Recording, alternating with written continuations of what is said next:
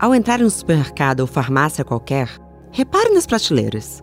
Logo acima, ao fácil alcance de nossas mãos, são os produtos mais desejados. Na mesma proporção de querer, a cada fileira abaixo são aqueles que precisamos nos esforçar para alcançar. A minha convidada de hoje transformou a visão sobre os relacionamentos atuais usando essa analogia para a prateleira do amor. Se as mulheres são os produtos, quem são aquelas que ocupam os andares superiores? Não é difícil de acertar. Envolve padrão estético, machismo, etarismo e o que mais a sociedade usa de violência silenciosa para nos domar, acreditando que devemos ser escolhidas, não escolher. Complementar a essa teoria, ela afirma que os homens aprendem a amar muitas coisas. As mulheres aprendem a amar os homens. Doeu aí? Doeu aqui também. Bom dia, óbvias! Eu sou Marcela Stribelli, CEO e diretora criativa da Óbvias, e hoje converso com a pesquisadora na área de saúde mental e gênero e professora no Departamento de Psicologia Clínica na Universidade de Brasília, Valesca Zanello.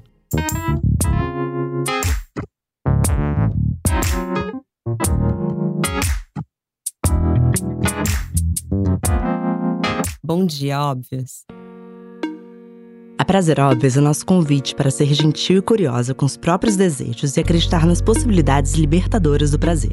As conversas ficam ainda mais profundas e sem censura fora das redes. A gente te espera na Academia do Prazer, nosso newsletter e grupo no Telegram. Pode entrar e cita-se em casa. Boas-vindas, Prazer Óbvias! prazeróbvias.com e use nosso código BOMDIA5 para ter 5% de desconto. Serena te espera.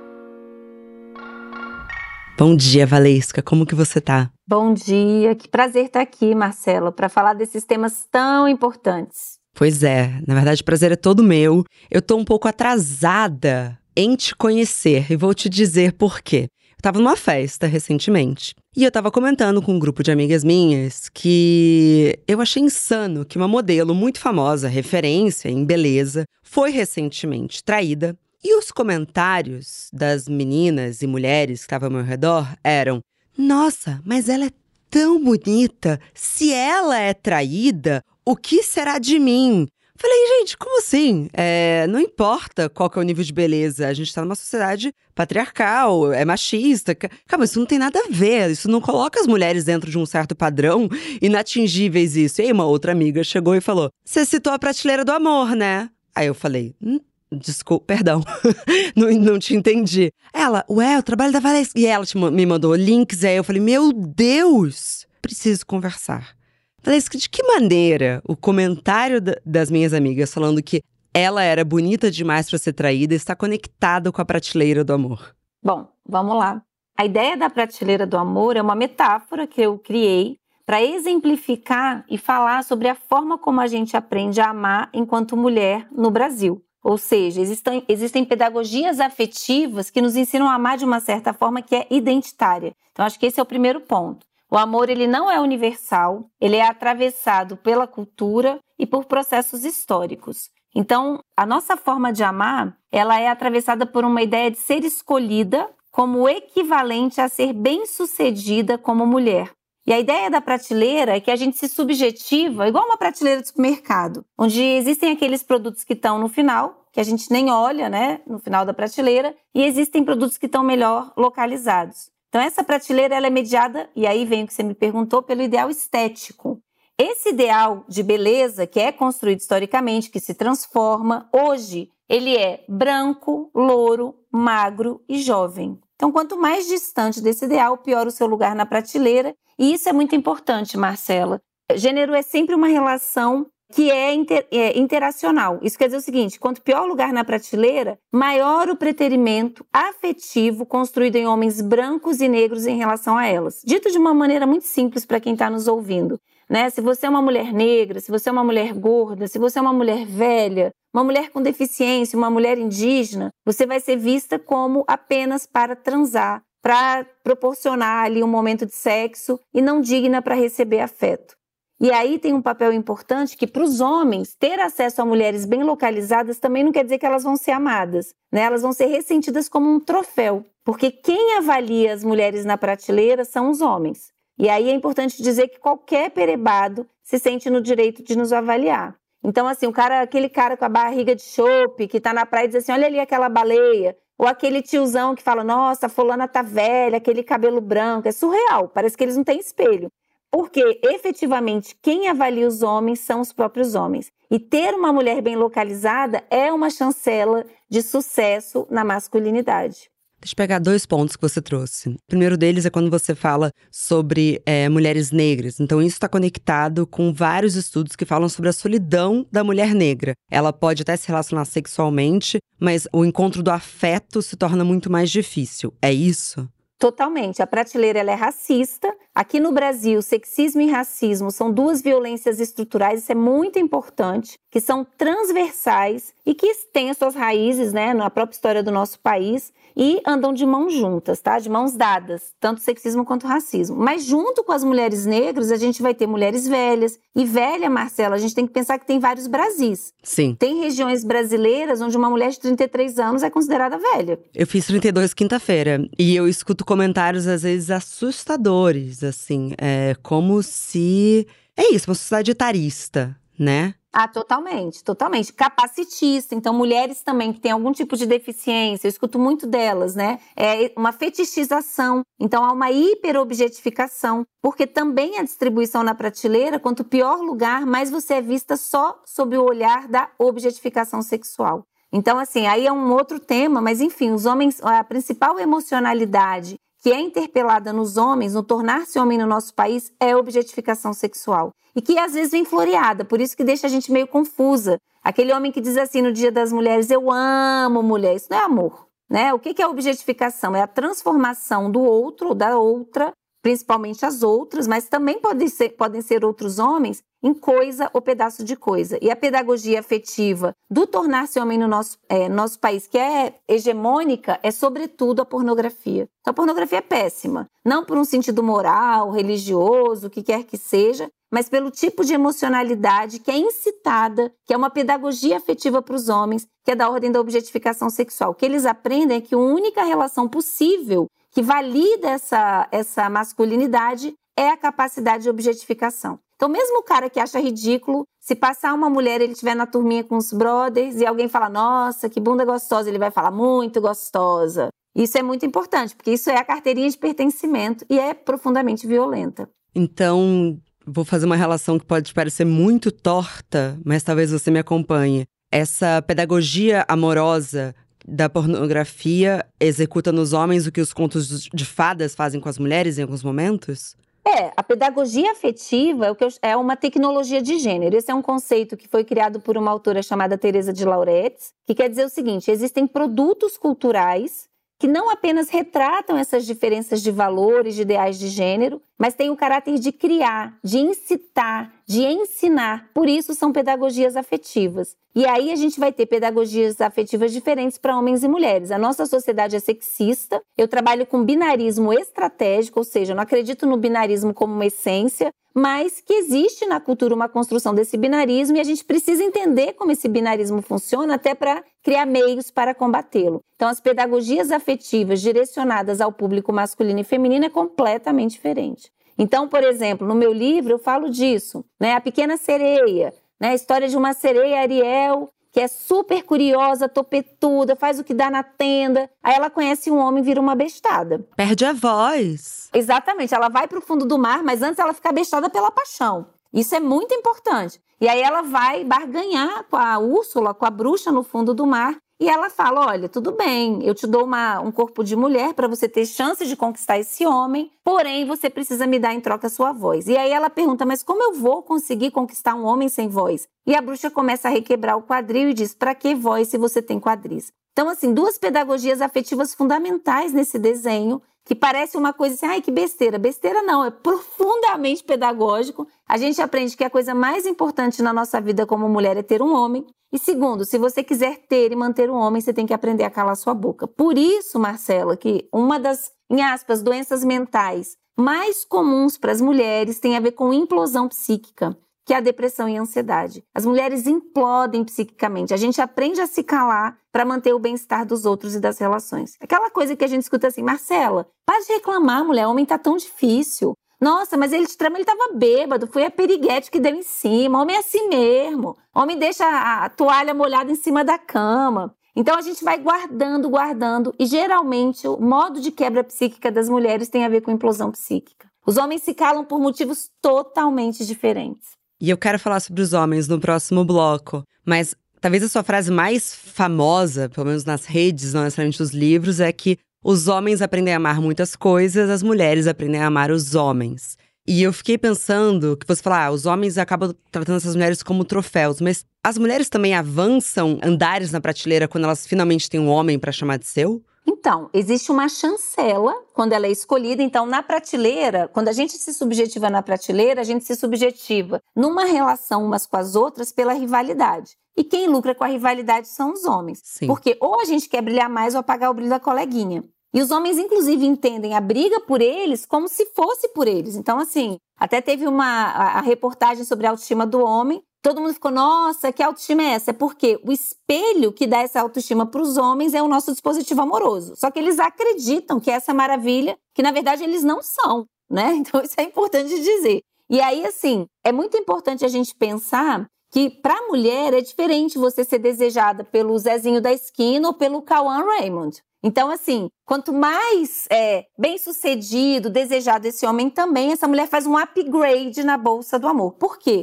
No dispositivo amoroso, a gente terceiriza a nossa autoestima. O que, que a gente aprende no tornar-se mulher e nessa forma de amar? A gente aprende que a gente só é desejável se tiver um homem nos desejando. Então, o que, que a gente escuta muito comumente, Marcelo? Nossa, tem dois anos que até pega uns caras, faça um sexo casual aí, né, no match, no, no Tinder, mas no outro dia ninguém me liga tô feia, tô velha, tô acabada. Aí vem todos os preconceitos, etarismo, gordofobia, que afetam a autoestima da mulher. Mas a ideia é que tem um problema com ela. Ou seja, te deixa muito vulnerável você ter que ser desejada para se sentir desejável, de certa maneira também capaz de receber amor. Então, acho que esse é um ponto importante. O efeito é totalmente diferente. O homem não ama de uma maneira identitária. O homem, quando não tá amando, ele tá curtindo a vida, tá passando o rodo, tá saindo com os amigos, jogando futebol. A mulher sofre até quando não tá amando. Então ela diz assim: nossa, gente, não vou casar nunca. E aí vai lá, vai lá pro fundo do poço.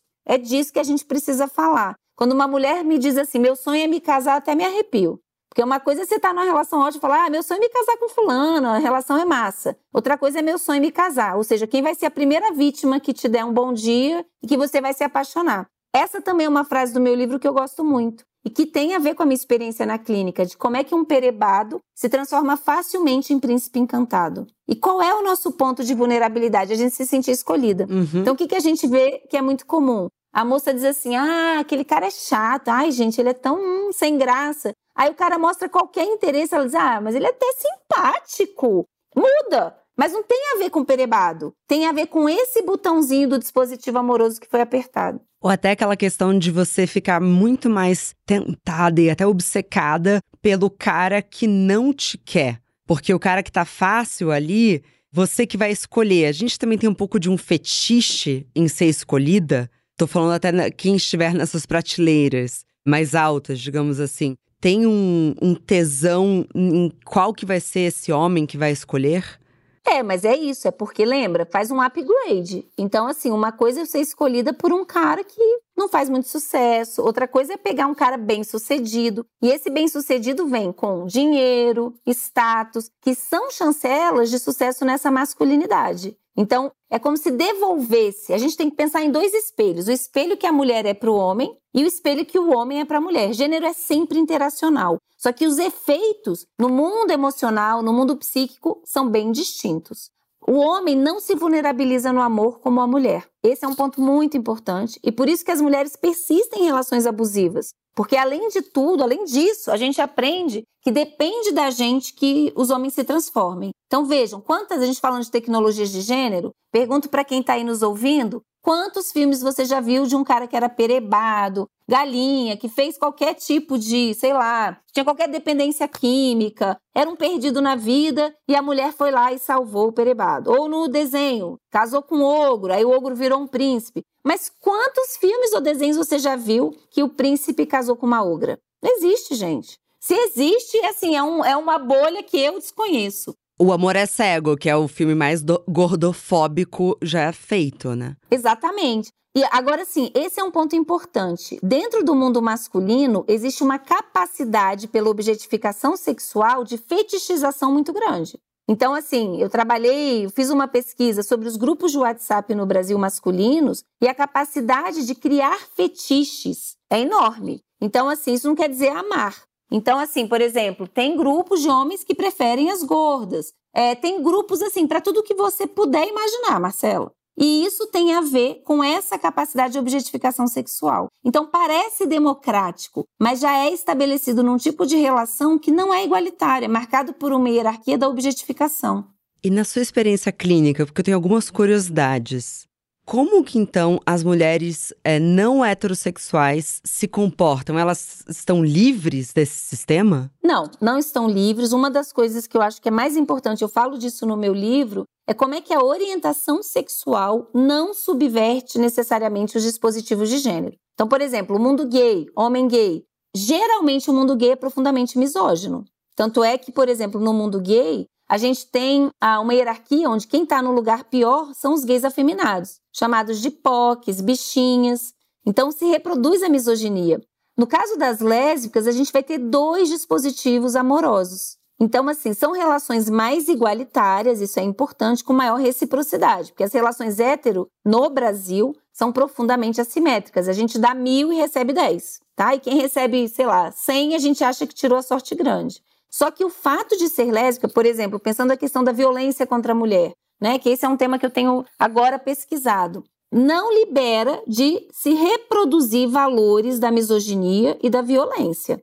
A questão, por exemplo, da violência é, contra a mulher e que vulnerabiliza tem a ver com um receptáculo. Geralmente, a mulher, numa relação lésbica que permanece, ela está completamente presa no dispositivo amoroso e, nesse caso, outra mulher abusa disso. Só que é mais raro, tá? Em geral, isso acontece mais em relações heterossexuais. Você constantemente traz o recorte Brasil. Eu fico um pouco curiosa. Tem países que você acha que são melhores nisso? A gente é pior por quê?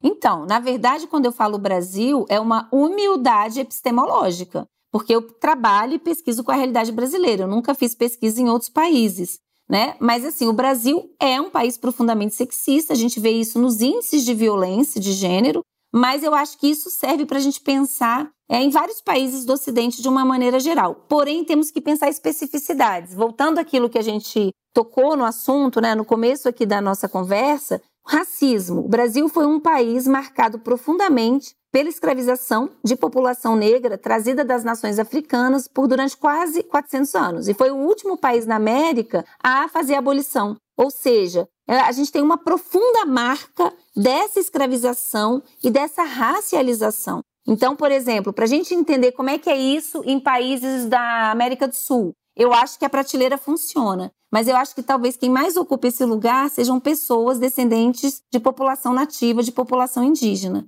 Então, quando eu falo isso, é mais para mostrar: olha, para a gente falar da realidade de outros países, a gente tem que conhecer a cultura e a história desse país. Porém, com o processo de globalização e o consumo, principalmente filmes de Hollywood, músicas internacionais, cada vez mais com a internet, Netflix, então eu acho que serve para a gente pensar inicialmente como uma baliza para países do Ocidente. É porque eu fiquei conectando com dois rankings que a gente ocupa o topo, que é do país com mais números de pessoas com ansiedade e o país, acho que a gente tem primeiro ou segundo, desculpa não ter isso à mão, de cirurgias plásticas.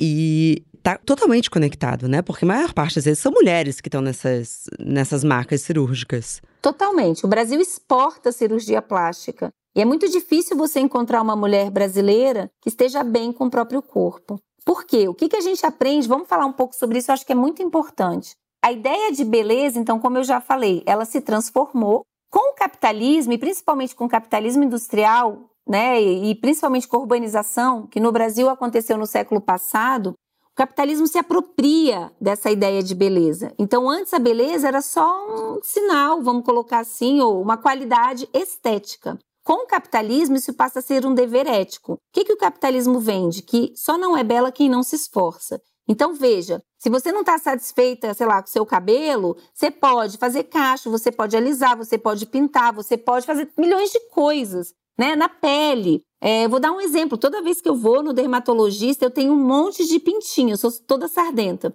Sempre eu escuto de dermatologistas diferentes: você não vai tirar essas manchas da pele? Não, a minha pintinha não é uma mancha. Quer dizer, se eu não tivesse letramento de gênero, eu ia sair de lá assim, já querendo fazer peeling diamante, peeling sei lá das quantas. A questão é que quanto mais insatisfeita a gente tiver com o nosso corpo, mais a gente vai consumir. Então, o capitalismo, ele lucra com gênero. Por isso que eu sou abolicionista de gênero, tá?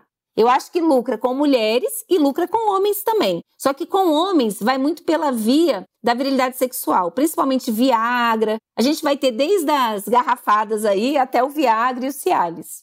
E os homens gays? Os homens gays, como eu falei, o mundo gay é profundamente misógino. A gente fez pesquisa. É, isso também para os homens gays aí que vão nos assistir. Precisamos de vocês tendo letramento de gênero e desconstruindo a misoginia. É um engano muito grande, eu acho, dos movimentos feministas achar que a gente está no mesmo barco. A gente não está no mesmo barco. O mundo gay é profundamente misógino e reproduz essa emocionalidade da objetificação sexual. Em geral, o que a gente encontra no mundo gay é um centramento muito grande no pênis e no ânus.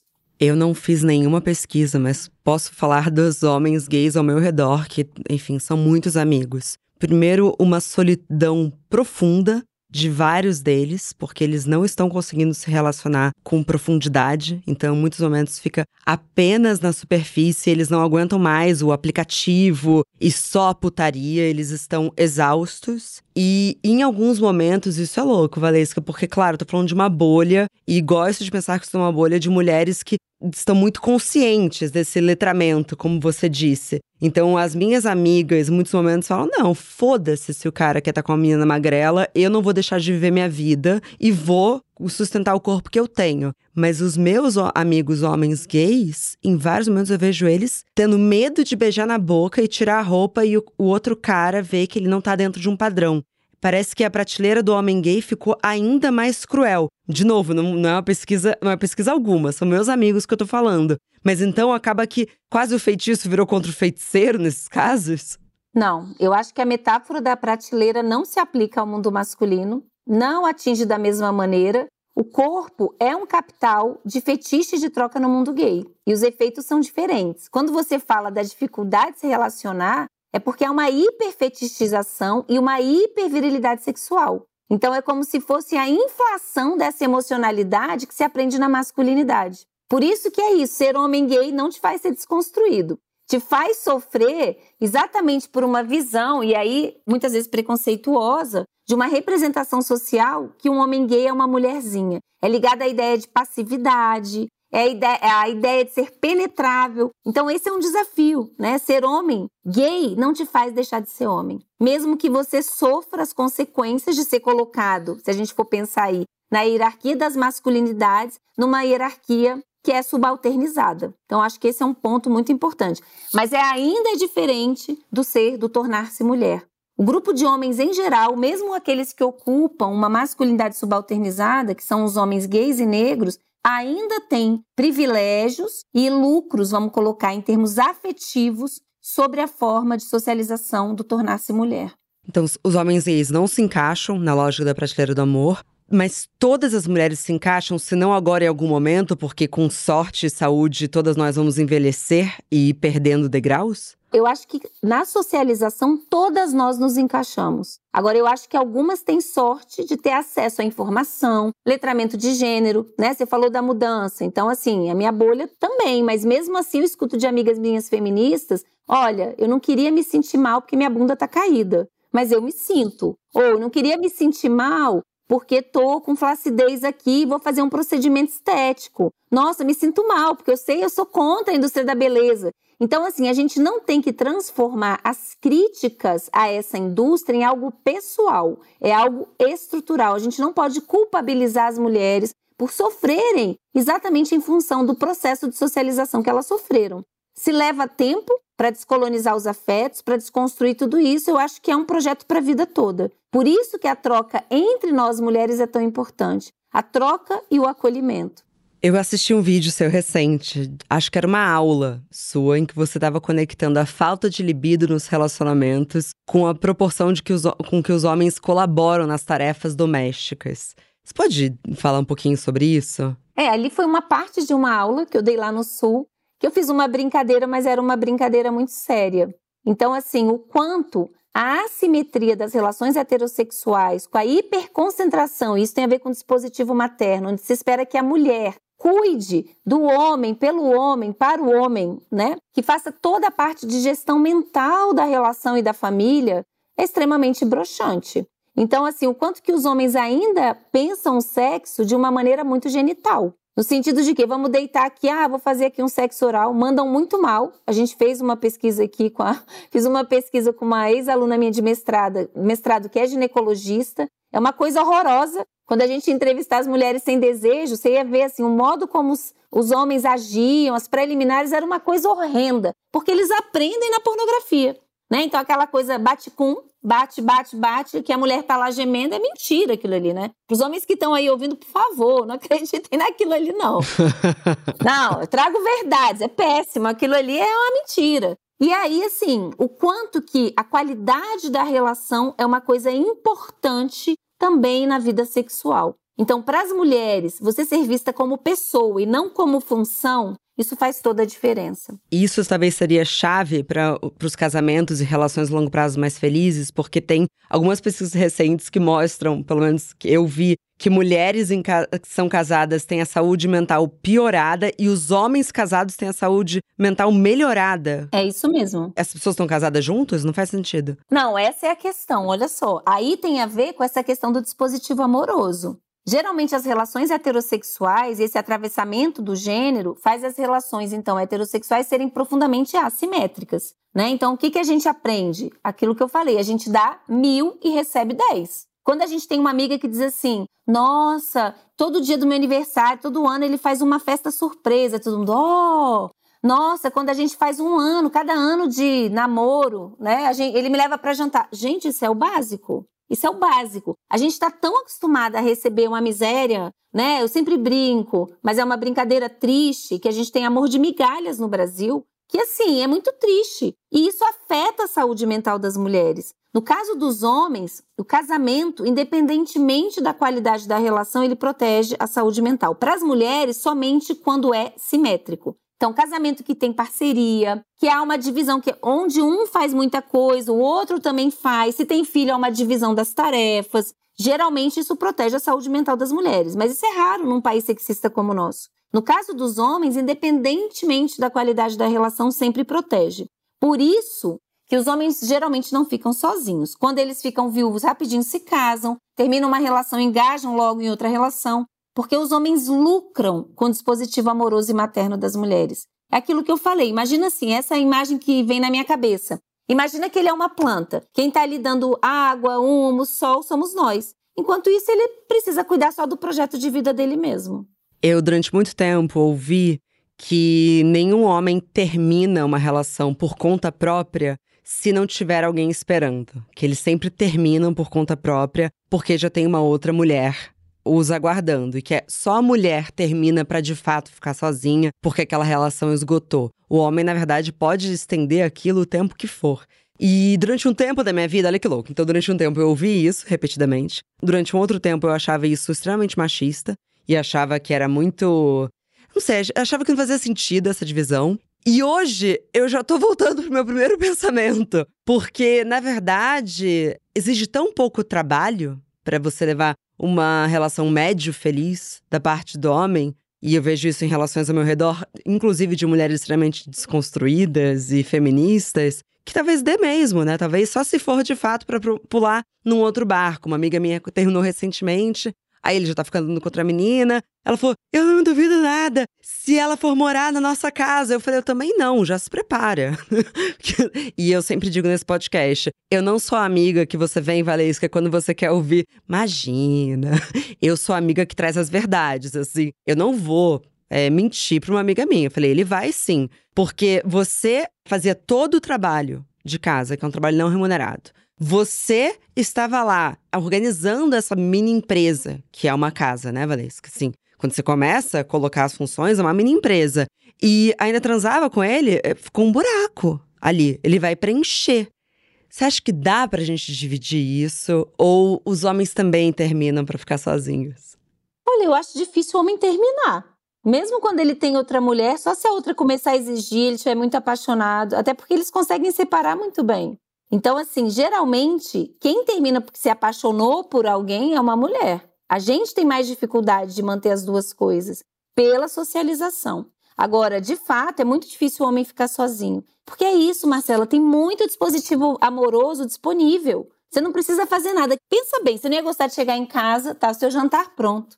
Aí ele fala, alguém falando assim, seu marido, olha, vai lá tomar seu banhozinho quente, que eu pode deixar que eu dou banho nas crianças, já boto para dormir. Ah, também peguei aquele filminho pra gente assistir. Gente, é muito bom. É muito bom. Então, assim, é, a, tem um efeito na qualidade de vida que é muito importante para o homem. E também, essa é uma frase do meu livro que eu gosto muito. Como é que o dispositivo amoroso é uma almofada psíquica para os homens? Só para você ter uma ideia, eu acho que tem tudo a ver com o que a gente está discutindo. Geralmente, homens solteiros, viúvos ou separados, eles têm mais transtornos mentais. Por exemplo, eles têm muito mais depressão. Olha. Então, esse é, esse é um ponto importante. A gente fez entrevista com homens em depressão ou com homens que tinham ideação suicida. Ter uma companheira, uma mulher, é um fator de proteção. Porque ela cuida, ela larga tudo. Às vezes ela larga até emprego para cuidar daquele homem. Agora, se você me perguntar, é recíproco? Não, não é. O que as pesquisas mostram é que, como eu falei, as relações heterossexuais são assimétricas. Quando a mulher precisa ganhar um pouco mais, ou seja, quando essa assimetria vai diminuir, porque o cara tem que se dedicar, tem que assumir o cuidado com a casa, geralmente ele termina a relação. Exemplos: a mulher tem um câncer de mama, tem um filho com deficiência e por aí vai, é presa, os homens abandonam. Quem cuida das mulheres quando elas precisam? Outras mulheres. Geralmente é a mãe, é a irmã, é a filha, é a prima. É muito triste, né, gente? Eu, eu fico triste com ódio. Eu também, eu também dá muita raiva. É muito triste, é muito interessante que você falou das mulheres é, que estão presas. Leiam os livros do Drauzio Varela e veja a diferença do número de visitas das mulheres que vão nos presídios masculinos e como as mulheres passam anos presas sem receber uma pessoa que as visite, se, não for uma irmã, uma mãe. Isso é muito triste, é um abandono. Mas por outro lado, você falou dos viúvos, nenhuma pesquisa aqui, mas as viúvas, mesmo em idades avançadas, parecem felizes, Valesca. Claro! Mas, ó, pensa bem, você teve uma vida escravizada. Porque se você não desconstruiu o dispositivo amoroso, você está sendo expropriada de um trabalho que não é reconhecido como trabalho. Quer dizer, existe um lucro afetivo enorme por parte dos homens. Porém, você está sendo chancelada no seu valor de mulheridade. Você foi escolhida de alguma maneira, tá? Então é melhor ser separada do que ser solteirona. É melhor ser viúva do que ser separada. A viuvez é o passe livre. Você já cumpriu, já foi chancelada ainda é uma vítima porque perdeu o fulano. Muitas mulheres, é importante você ter me perguntado isso, que a clínica é o lugar do segredo. Eu já ouvi de muitas mulheres, olha, eu não posso dizer, mas para mim foi um alívio. E mais, o dinheiro dele agora é meu. Porque, principalmente, a gente vai ter aí uma questão de geração, mulheres mais velhas hoje, enviuvadas, muitas dessas mulheres dependiam do marido. Então, o marido abusava do poder econômico. Então, são mulheres que passaram, às vezes, por situações muito violentas. Então, agora, além de não ter o perebado do lado, ela ainda tem o dinheiro para fazer tudo o que ela quer. Eu lembro de uma paciente que eu tive que ela dizia assim: gente, eu sempre amei dançar. Mas o meu marido achava, não gostava de dançar e se irritava se eu dançasse. Ele achava que era coisa de eu ser oferecida, de eu ser uma puta. Agora eu não perco um bailinho. Todos os bailinhos eu tô lá dançando. então, às vezes, é o momento, Marcela, que ela pode ser pessoa e ser feliz. É triste falar isso, né? É triste, mas quando você fala, eu fiz um trabalho que foi para Benegripe, que era um trabalho de Benemeias com a Dona Palmeirinha. Uhum. E foi, foram convidados esses idosos, homens e mulheres, que eram desse clube de dança. Eu nunca vou esquecer dessas mulheres na minha vida. Todas elas tinham mais de 75 anos. E elas, eu peguei elas no camarim, elas gargalhavam. Aí eu sentei ali, falei, o que vocês estão falando? Ela, ai, bem, sabe o que que é? A gente tá muito ansiosa porque todos os nossos maridos já morreram. e elas sorriam. É isso. e a gente tá livre. E elas queriam flertar, porque elas também é uma questão geracional. Elas casaram muito novas, elas não tiveram tempo de explorar, de viver, de transar direito, sabe? Sim. O único sexo que elas conheciam na vida era aquele. E vamos também acabar com o tabu do sexo na terceira idade, tá? Temos ferramentas para isso, pelo amor de Deus. Muito importante isso que você está falando. E aí a gente pode repensar um tema também importante, que é essa ideia da virgindade. O quanto que protegia os homens. Por que, que a virgindade era tão importante? Porque não dava para você comparar. Então já atendi várias mulheres que casaram com o primeiro parceiro e que diziam assim: ai, Valesca, como é que o povo gosta de sexo? Gente, eu acho muito ruim. E aí eu lembro de uma paciente que se apaixonou por um colega de trabalho e teve um caso e tudo, então apaixonite muito intensa. E ela dizia, gente, quanto tempo eu perdi? Quer dizer, não, não é que o sexo é ruim, é que o sexo com ele é ruim. Ele mandava muito mal. Era quase daquele homem assim, é, vire aí que eu quero te usar. Uhum. Né? Não fazia preliminar péssimo. Ela era um buraco, vamos colocar assim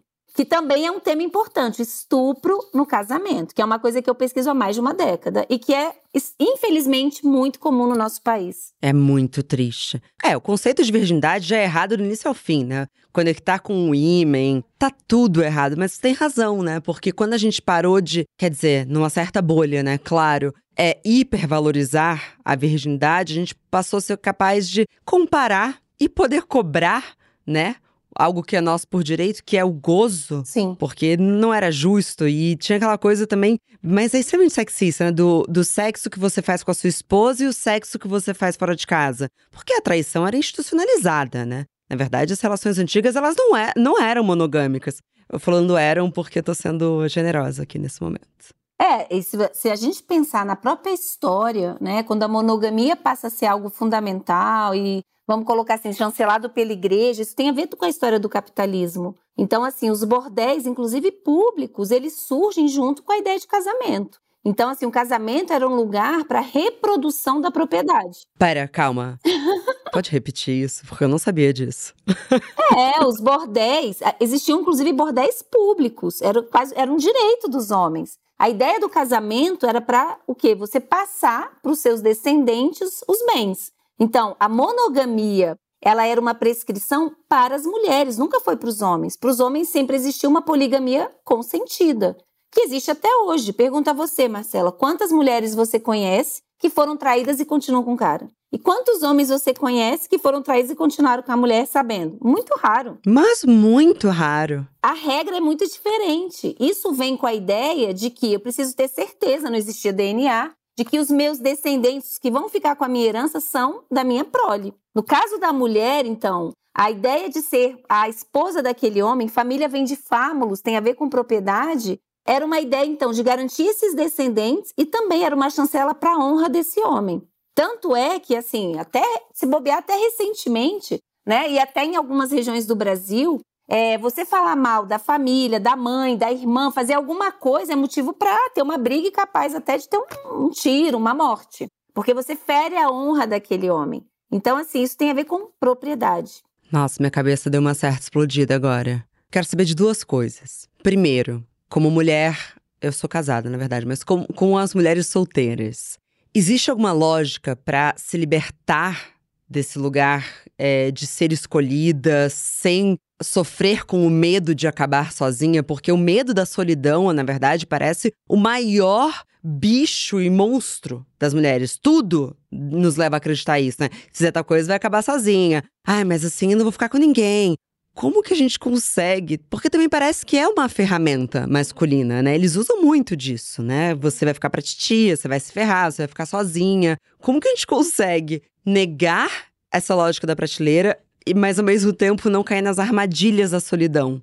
Então, eu acho que a primeira coisa não é que os homens usam, é que isso está inscrito na nossa cultura. E isso é repassado pelas próprias mulheres. Então, assim, aquela festinha de aniversário. Recentemente, eu, esse é um exemplo comum, mas eu ouvi isso de uma amiga minha, que fez 27 anos, e na hora de cantar com quem será, todo mundo ficou. Pss, pss, pss, e a avó dela falou: cuidado, você vai ficar pra titia. Parece uma coisa ultrapassada, mas ainda é comum. 27 anos. 27, porque as amigas todas já estavam se casando, já tinham se casado uma grande parte. E veja, também entre nós mulheres, a primeira coisa que a gente pergunta, eu falo disso no livro, é: e aí? Né? Você está seis meses sem ver uma amiga, e aí, está namorando? Você casou? Parece que a coisa mais importante que uma mulher tem para nos dizer é que ela tem um homem, um ficante, alguém no Tinder. Então a gente precisa descolonizar as nossas emoções. E a principal arma, Marcela, é a educação. Então, para as mulheres solteiras que estão aqui nos ouvindo, leiam, estudem, assistam lá o vídeo, né, que a Marcela falou, que está lá no meu canal sobre dispositivo amoroso. A gente precisa primeiro dar nome a essas emoções e a esses sentimentos.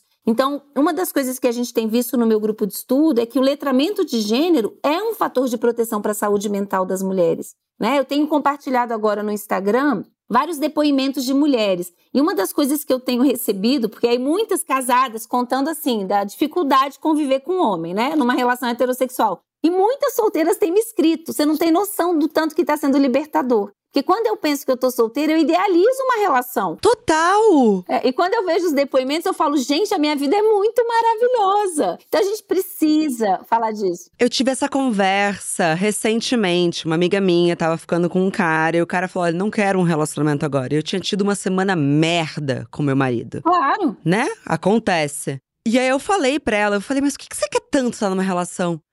Que meu marido não escute, porque ele realmente faz tempo que ele não escuta o podcast. Eu falei, mas o que, que você quer tanto, amiga? Porque assim, é, nessa mesma semana que você estava sofrendo, que você não vai estar numa relação, eu tava pensando, nossa, deve dar muito menos trabalho. Relação é trabalho pra porra, gente. Para de achar, não.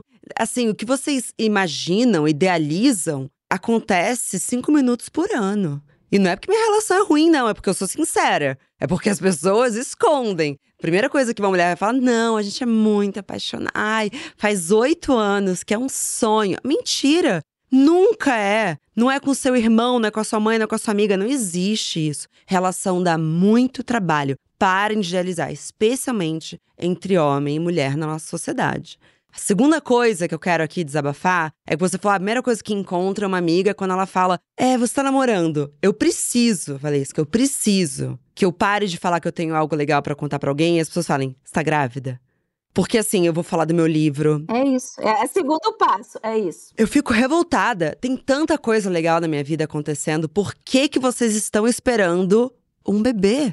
Por que, que o olhar pra gente é sempre pela falta? É sempre nesse lugar de te mulherificar. Eu acho que esse é um ponto importantíssimo. Mas veja, voltando nessa história aí da solteira, eu acho que também uma outra questão é vocês precisam aprender, e nós mulheres, não só quem está solteira, mas se aprender a se nutrir afetivamente de outras formas. Então, voltando naquela frase que os homens aprendem a amar muitas coisas, então quando o homem está solteiro, ele vai viver a vida, gente. Só que isso não nos é ensinado. Inclusive, uma das coisas que a gente aprende é que uma mulher solteira está em solidão. A solitude pode ser ótima. Por exemplo, vou dar um exemplo, né? Eu viajo muito sozinha. Então, assim, já fui para a Ásia, já mochilei pela, pelo continente africano. No começo dá muito medo, mas depois você aprende, primeiro, como bolar suas viagens, é, encontrar as mulheres que estão na mesma condição que você nessas viagens, você faz um monte de amizade. Eu acho que o mais importante é redescobrir o que te dá prazer, reforçar,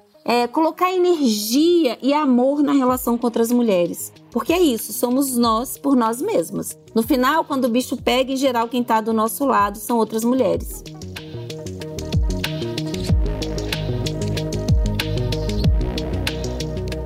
E aí, o fone tá quente da sua cabeça tá explodindo? A minha também. Um papo bom desse precisou ser dividido em duas partes. A gente volta daqui a 15 dias e a Valesca vai me ajudar a responder a pergunta: e se eu não quiser ser mãe? A gente se vê.